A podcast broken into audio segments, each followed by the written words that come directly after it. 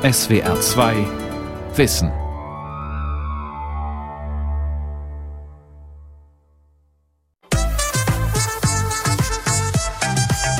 Ein YouTube-Video, natürlich. Damit beginnt die Eröffnung des neuen YouTube Space in Berlin. Kurze Clips von internationalen Influencern sind zusammengeschnitten. Auch der Schauspieler und Musiker Will Smith ist darunter. Ein Who is Who der YouTube-Welt. Der neue YouTube Space liegt direkt an der Berliner Museumsinsel im Herzen der Stadt. Das Unternehmen will für noch mehr mega erfolgreiche YouTuber aus Deutschland sorgen. Mit Tanz, Mode oder Tutorial-Videos und besonders mit Musik. Kulturelle Bildung im Netz. Eine Sendung von Kilian Pfeffer. YouTube und Kultur, ein Zusammenhang, auf den bisher nur selten hingewiesen wurde. Doch viele Videos sind künstlerisch und kulturell anregend. YouTube ist für die Jugendlichen ein Leitmedium und das Unternehmen tut viel dafür, dass das so bleibt. Und so ist auch das neue Gebäude des YouTube Space eine Ansage. Vier Stockwerke, heller Backstein, romanische Fenster. Und eine Ausstattung, bei der Medieninteressierte blass werden. Drei komplette Hightech-Studios für Videoproduktionen ein Tonstudio, Räume für die Nachbearbeitung, eine Treppe, die als Videoscreen fungiert und sogenannte Chill-Out-Areas. Dort sollen diejenigen, die YouTube-Videos produzieren, die sogenannten Kreatoren, wie in einem Wohnzimmer entspannt Zeit verbringen können. Zur Eröffnung im September 2019 ist die Präsidentin von YouTube Europa, Cécile Froth-Coutas, extra aus London angereist. Hallo, guten Morgen, willkommen. Schön, dass Sie hier sind in unserem Berliner Space. Das ist ein großer Tag für uns. Wir haben ziemlich lange daran gearbeitet. Das ist wahrscheinlich der modernste aller unserer Spaces auf der ganzen Welt. Kreatoren, die auf ihrem YouTube-Kanal mehr als 10.000 Follower haben, dürfen das alles hier umsonst benutzen. Sie müssen nur überprüfen, ob der von ihnen gewünschte Termin frei ist. YouTube macht es möglich. Also ich liebe Produktionsstudios. Das sind die Orte, an denen Kunst entsteht, die Kunst des Geschichtenerzählens, an denen die Dinge umgesetzt werden. Wir hoffen sehr, dass wir mit diesem Space die Kreatoren und ihre Kunst fördern. Wir investieren, um das zu unterstützen. Das klingt geradezu gemeinnützig. Aber natürlich verfolgt YouTube mit seinem Engagement wirtschaftliche Interessen. Die Videoplattform wurde kurz nach ihrer Gründung im Jahr 2005 von Google gekauft, einem der einflussreichsten Internetunternehmen der Welt. Dieser Space soll dazu beitragen, dass die YouTube-Produktionen noch hochwertiger, noch attraktiver werden, damit noch mehr Menschen die Videoplattform nutzen und damit YouTube noch mehr Geld verdient. Schon jetzt hat das Unternehmen einen enormen Einfluss auf die gesamte Medienlandschaft. Viele Nutzer sind Jugendliche. Schülerinnen und Schüler lernen mit YouTube-Videos, beziehen ihre Informationen zu einem großen Teil von hier. Das wirft die Frage auf, wie Bildung in Zeiten der Digitalisierung funktioniert, auch die kulturelle Bildung. Der Begriff meint, vereinfacht gesagt, die Fähigkeit, sich irgendwie künstlerisch mit der Welt auseinanderzusetzen. Was treiben Jugendliche auf YouTube? Was finden sie hier, was sie künstlerisch anregt? Der Song Waka Waka von der Sängerin Shakira. Das Lied zur Fußballweltmeisterschaft 2010. Inzwischen milliardenfach geklickt. Waka Waka ist eines der ersten Musikvideos, das die heute 18-jährige Mia damals auf YouTube angesehen hat.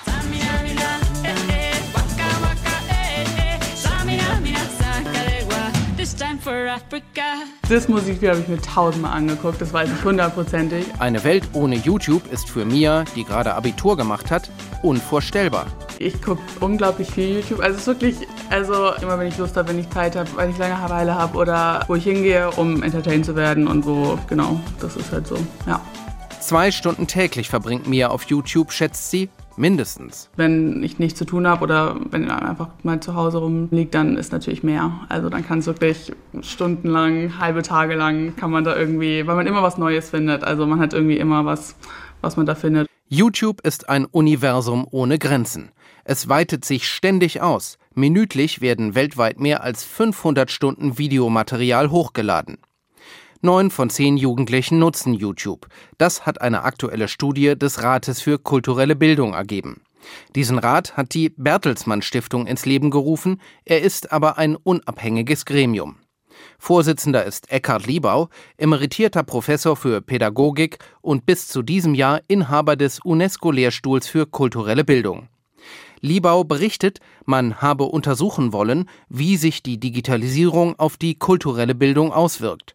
Und YouTube sei eben für Jugendliche besonders interessant. Zum einen als Kommunikationsmedium auf dem, im, im Alltag, zum anderen aber eben auch als Medium, in dem sie sich selbst darstellen können, in dem sie etwas gestalten können und wo sie auch äh, Anregungen finden äh, dazu, wie sie ja sich selber wahrnehmen, wie sie die Welt wahrnehmen und wie sie sozusagen Beziehungen entwickeln. Für Liebau ist das wichtigste und überraschendste Ergebnis der Studie, dass YouTube von Jugendlichen beileibe nicht nur zur Unterhaltung genutzt wird, zum Daddeln, wie er sagt. Sondern dass es eine Plattform ist, in der sich viele Jugendliche Anregungen holen und auch Hilfen holen, sowohl zum schulischen als auch zum außerschulischen Lernen für ihre Bildungsprozesse sei es im kulturellen Bereich, sei es aber auch im sachlichen Bereich wie zum Beispiel Mathematikvideos oder ähnliches. Das heißt, YouTube ist für viele Jugendliche eine Art Hilfslehrer, aber auch eine Inspirationsquelle für allerlei kulturelle Aktivitäten. Wie sieht es bei Mia aus? Welche Anregungen für ihre Bildungsprozesse, wie Liebau es formuliert, holt sie sich? Mia schaut generell fast nur englischsprachige Videos, erzählt sie. Ihre Lieblings-YouTuberin heißt Brooke Bush und kommt aus den USA. Mia schreibt gern und lässt sich von Poetry Slams inspirieren, zum Beispiel von diesem hier zum Thema, ausgerechnet, Social Media. Lass sie wissen, dass wir lächeln, wir lachen, wir mögen unser Leben, unsere Kommentare, unser gemeinsames Interesse, dass wir mögen, dass wir gemocht werden.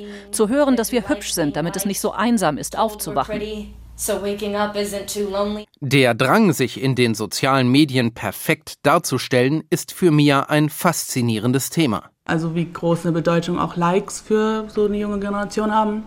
Und wenn man so Sachen auf Social Media stellt, wie abhängig man dann davon ist, so wie viele Likes man drauf bekommt, wie man sich darstellt, also dass man immer so das Beste von seinem Leben auf Social Media stellt und nie so wirklich die ernsten Probleme oder so, das, was nicht so gut läuft und dass jeder so eine perfekte Version von sich dann preisgibt über Social Media. Auch Mias Freundin Letizia lässt sich gern kulturell anregen.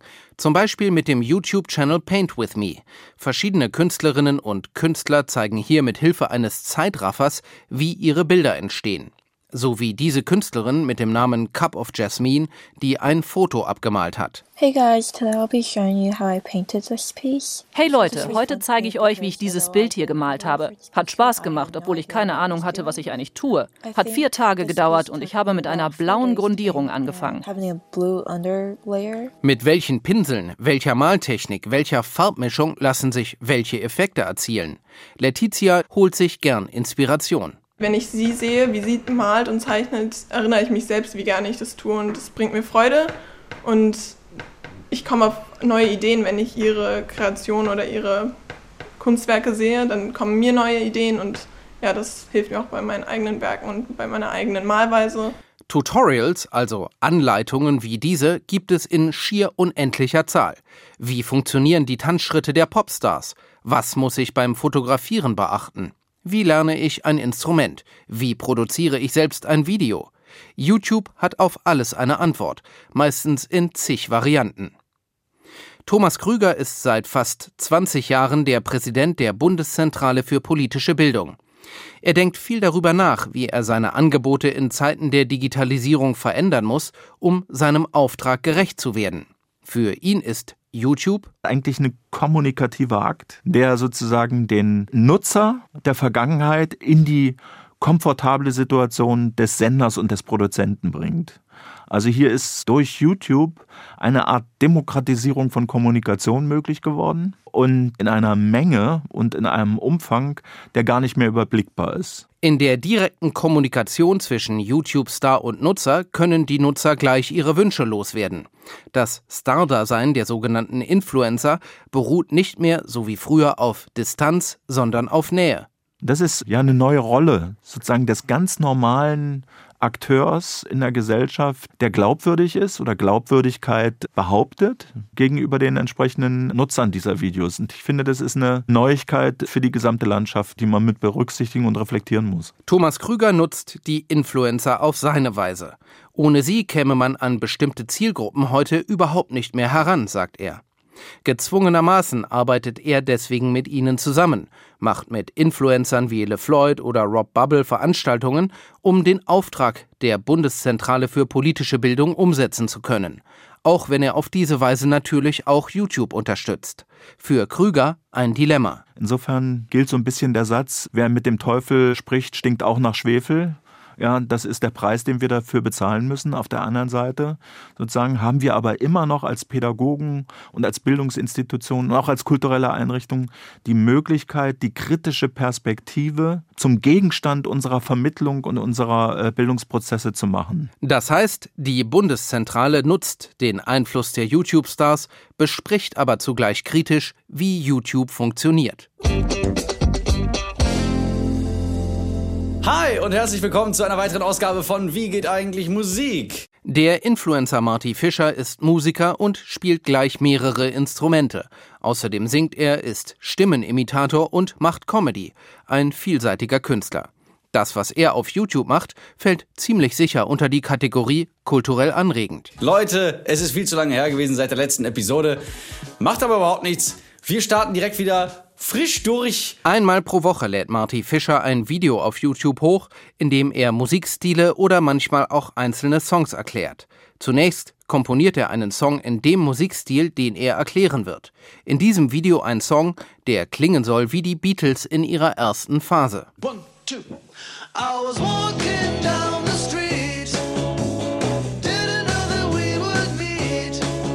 Dann höre ich mich durch den Song durch, den ich da gemacht habe und analysiere quasi mein eigenes Spiel, weil das meistens aus der Lameng passiert. Und dann höre ich mir das nochmal an, was habe ich eigentlich da gemacht? Ah ja, alles klar. Diese Eigenanalyse ist die Grundlage für Moderationen im typischen Marty Fischer-Stil. Wer singt was? Was spielt das Schlagzeug? Was die Gitarren? Wie kommt der Sound zustande? Zum Bass, der im Original von Paul McCartney gespielt wird, erklärt Marty. Der hat so einen warmen, muffigen Sound und äh, der spielt Grundtöne äh, mit so Durchgangstönen. Passend zu den Akkorden natürlich. Mit dem Material, was mir hier zur Verfügung steht, muss ich irgendwie arbeiten. Deswegen werdet ihr gleich sehen, habe ich, um diesen muffigen Sound zu erzeugen, so ein kleines Säckchen eingerollt hinten am Bridge Pickup. Achtet mal drauf, wie schön muffig der klingt.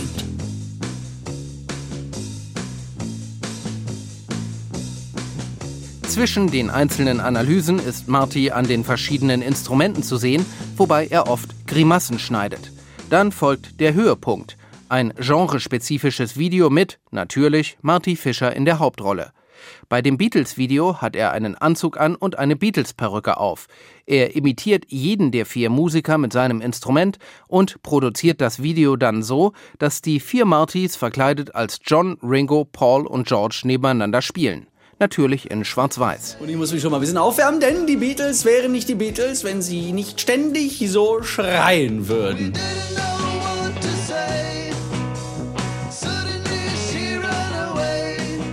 Zwei bis drei Tage dauert die Produktion in der Regel. Marty Fischers YouTube-Kanal wird von 550.000 Usern abonniert.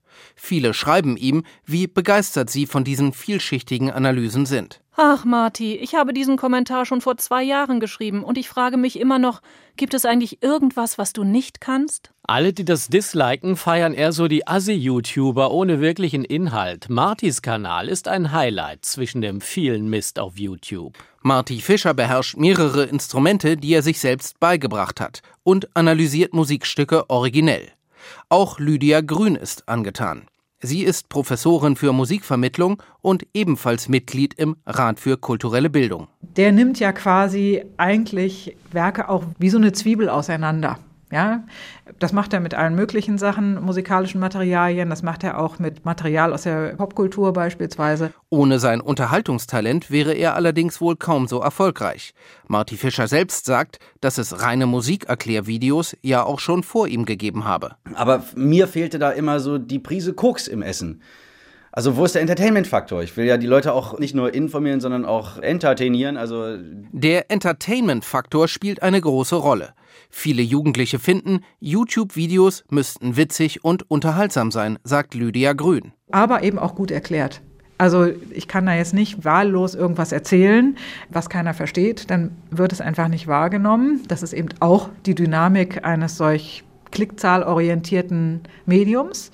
Ich muss das schon so verpacken, dass andere Menschen mich verstehen leicht verstehen. Und das finde ich schon einen interessanten Aspekt, der vielleicht auch interessant ist, zum Beispiel für weitere musikalische Ausbildungseinrichtungen. Ich denke da an Musikhochschulen beispielsweise. Das Geschäftsmodell von YouTube bzw. Google die Zahl der Klicks, die Dauer des Aufenthalts auf den Seiten, wie viel algorithmusgesteuerte Werbevideos sich unterbringen lassen, das sind zentrale Erfolgskategorien. Wie verdient Marty Fischer sein Geld? Wenn ich es über die Jahre kontinuierlich gemacht hätte, könnte ich davon vielleicht die Miete bezahlen und noch etwas mehr. Aber wir setzen natürlich mit unserer Reichweite auf so bezahlte Produktplatzierungen. Weil alleine vom YouTube-Geld könnte ich nicht leben. Ein Beispiel: Veranstalter von einem Musikfestival wollen, dass Marty dieses Festival bewirbt und zahlen dafür, dass er die Musik einer der Bands, die dort auftreten, analysiert.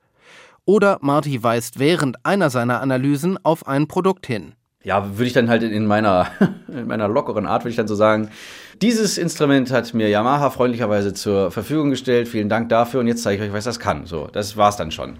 Aber da muss man dann nicht sagen, so, oh, und es ist total toll und es gehört auf den Olymp der Tasteninstrumente oder sowas. Das muss man gar nicht machen. Also in den meisten Fällen reicht es den Firmen dann, wenn man als sogenannter Influencer so dann, dann sagt, das ist das Ding, das kann es. Die YouTuber müssen darauf hinweisen, wenn es Produktplatzierungen gibt, sonst ist es Schleichwerbung.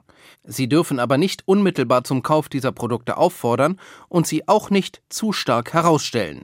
Marty sagt, er hält sich strikt an all diese Regeln. Produktplatzierungen, algorithmusgesteuerte Werbevideos, die Rolle der Influencer, das Datenmanagement der Videoplattform. YouTube ist eine schwer durchschaubare Welt mit ganz eigenen Regeln. So finanziert sich das Unternehmen und es ist natürlich schräg, dass Jugendliche diese künstlerisch anregenden Videos nur in einer hochkommerziellen Umgebung kennenlernen. Doch immerhin, viele Schülerinnen und Schüler erkennen eine gewisse Problematik. Deswegen wollen 60 Prozent gern mehr über diese Welt wissen, sich in der Schule kritisch mit YouTube auseinandersetzen. Auch das hat die YouTube-Studie des Rats für kulturelle Bildung ergeben. Mia und Letizia hätten wohl nichts dagegen, auch wenn sie bis jetzt noch nie darüber nachgedacht haben, woher all die Videos kommen. Ich habe nie so das Verlangen gespürt, dass ich so euch unbedingt wissen muss, was jetzt dahinter steht, wer das gemacht hat. Also ja, ich kann da nur zustimmen. Also ich hatte jetzt auch kein Interesse, jetzt da groß irgendwie mich über YouTube als Firma direkt irgendwie zu erkundigen, da es auch immer da war. Der Rat für kulturelle Bildung empfiehlt, dass die Schule die Schüler zu kritischen Konsumenten erzieht. Kann sie das leisten? Im Moment sieht es nicht danach aus. Aber dass in den Schulen Medienkompetenz eine viel stärkere Rolle spielen müsste, haben die Kultusminister der Länder schon vor Jahren erkannt. Ende 2016 verabschiedeten sie die Strategie Bildung in der digitalen Welt. Darin heißt es, Kompetenzen für ein Leben in der digitalen Welt werden zur zentralen Voraussetzung für soziale Teilhabe, denn sie sind zwingend erforderlich für einen erfolgreichen Bildungs- und Berufsweg. Das Lernen im Kontext der zunehmenden Digitalisierung und das kritische Reflektieren werden künftig integrale Bestandteile dieses Bildungsauftrages sein. Schüler sollen zum Beispiel lernen, wie man Informationen oder ganze Angebote im Internet wie YouTube oder Facebook analysiert und kritisch bewertet, wie man selbst Videos produziert und im Netz veröffentlicht, wie man sicher speichert, wie man seine Privatsphäre schützt oder Algorithmen programmiert. Dafür müssen die Lehrpläne geändert werden. Eine Jahrhundertaufgabe hieß es 2016. Und in der Tat, drei Jahre später ist noch wenig umgesetzt.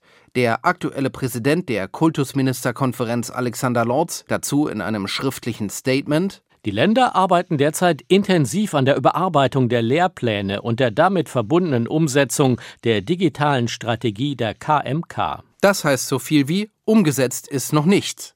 Das ist ernüchternd. Wie sieht es in den Schulen selbst aus? Ilka Hoffmann hat einen guten Einblick. Die ehemalige Lehrerin kümmert sich bei der Lehrergewerkschaft GEW um das Thema Digitalisierung. Sie glaubt, dass wir noch einen sehr langen Weg vor uns haben, um diese beiden Sphären Schule und Digitalisierung zusammenzubringen. Es gibt natürlich Schulen, die da schon sehr weit sind, aber es ist tatsächlich so, dass viel Technik auch noch nicht funktioniert, dass oft nicht genug Zeit ist, ein Konzept zu entwickeln und dass da noch eine Lücke klafft. Viele Lehrerinnen und Lehrer fühlen sich gar nicht in der Lage, das Thema zu vermitteln, weil es in ihrer eigenen Ausbildung eben keine Rolle gespielt hat, meint Thomas Krüger, der Präsident der Bundeszentrale für politische Bildung. Muss man sich nur die Ausbildungsgänge an den Universitäten und Fachhochschulen angucken. Es ist nach wie vor so, dass man heute Lehrerinnen und Lehrer werden kann, ohne sich auch nur einmal mit einem medienpädagogischen Thema im Studium zu beschäftigen. Und das geht einfach nicht mehr. Hier muss es Veränderungen geben. Hier muss vor allem in den Ausbildungsgängen von Pädagoginnen und Pädagogen nachgearbeitet werden. Die Auswirkungen sind dramatisch. So sieht es jedenfalls der Jugendforscher Klaus Hochelmann. Für die McDonalds Ausbildungsstudie 2019 hat er die männlichen und weiblichen Auszubildenden befragt, wie sie die digitale Kompetenz ihrer Lehrerinnen und Lehrer beurteilen. Die Kritik der Auszubildenden fällt scharf aus. Also das halte ich für eines der aufregendsten Ergebnisse, dass hier eine junge Generation irritiert ist. Sie sehen die Digitalisierung positiv. Sie laufen mit ihrem Smartphone herum und beherrschen das aus dem FF. Da stoßen sie auf Lehrer, die können das nicht. Und die lehnen das auch noch ab als gefährlich für den weiteren Bildungsprozess. Viele Lehrerinnen und Lehrer finden, Allzu sehr sollten sich die Schülerinnen und Schüler nicht mit Handys und Tablets auseinandersetzen. Sie finden, das gefährde das Hirn, das Gedächtnis, die Lern- und Denkfähigkeit. Bildungsforscher Hochelmann. Das ist eine ganz katastrophale Situation. Das lernen die jungen Leute tatsächlich zu einem großen Teil nicht in der Schule mit den digitalen Geräten umzugehen. Das Handy wird weggeschlossen, statt zu einem Trainingsinstrument im Bildungsbereich. Und das liegt daran, dass ich schätze, ein Drittel der Lehrerinnen und Lehrer faktisch nicht die Kompetenz haben. Fast die Hälfte der Azubis halten die Lehrerinnen und Lehrer in diesem Feld für inkompetent. Eine problematische Entwicklung. Auch Ilka Hoffmann von der Lehrergewerkschaft GEW bestätigt, in der Lehrerausbildung sei die Medienpädagogik, Zitat, total unterbelichtet. Man könne jetzt nicht darauf warten, dass die Kultusministerkonferenz irgendetwas vorlege. Die Schulen müssten selbst vorangehen, findet Hoffmann.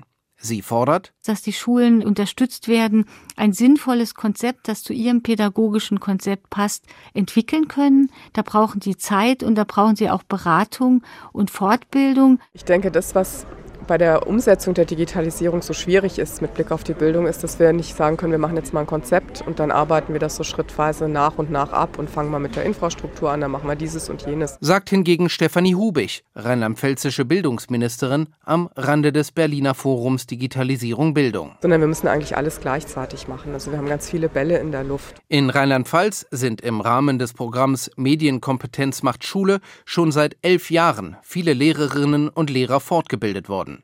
Hubig spricht von 100.000 Fortbildungen, die schon besucht worden seien.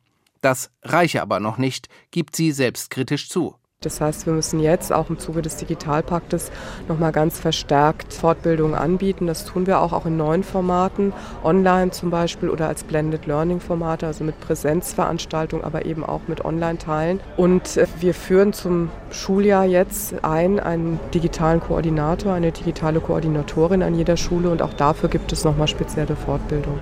Wie werden digitaler Unterricht, individuelle Förderung, tragfähige didaktische Modelle, die Qualifizierung von Lehrkräften, nachhaltiger und effizienter Support gestaltet und umgesetzt. Auf der Konferenz Forum Digitalisierung hält Bundesbildungsministerin Anja Karliczek ein Grußwort per Video.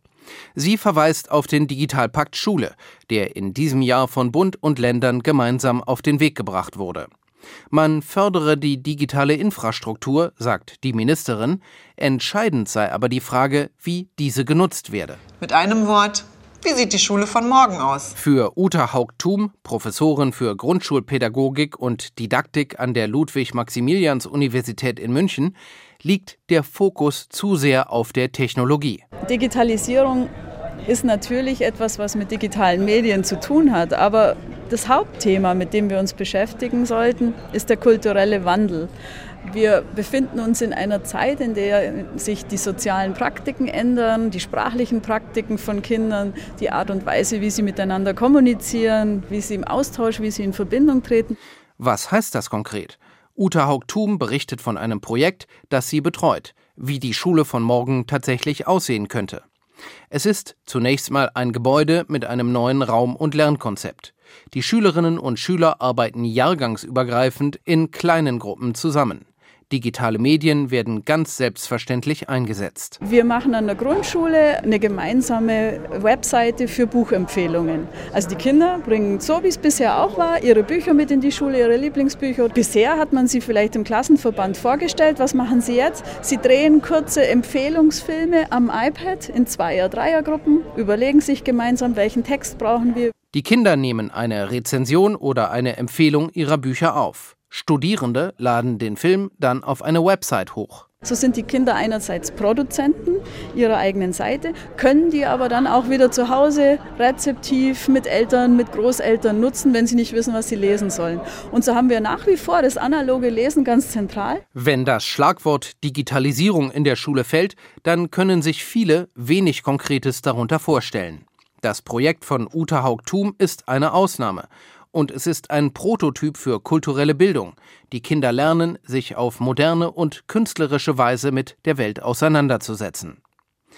Die Probleme bei der deutschen Großbaustelle Digitalisierung sind das eine. Das andere ist, möglicherweise hat die Bildungspolitik noch gar nicht vollständig erkannt, welche Chance darin liegt, wenn die Jugendlichen sich in der Schule stärker mit der kulturellen Bildung im Netz beschäftigen.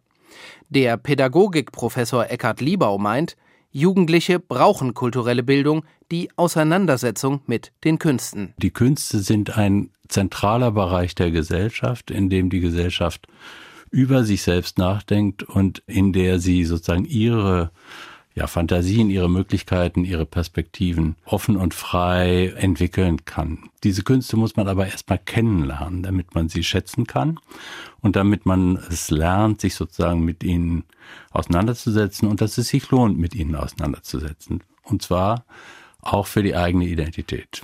Wenn allerdings die Künste in einem anderen Umfeld kennengelernt werden, nämlich zwischen zwei Werbevideos und auf dem Bildschirm, dann verändert sich die Bildungskonstellation. So drückt es der Pädagoge Liebau aus. Und das bedeutet, die Schule sollte sich dringend überlegen, wie sie mit YouTube umgehen will. Einem privaten Unternehmen aus den USA, das die Bildung in Deutschland immer stärker mitbestimmt.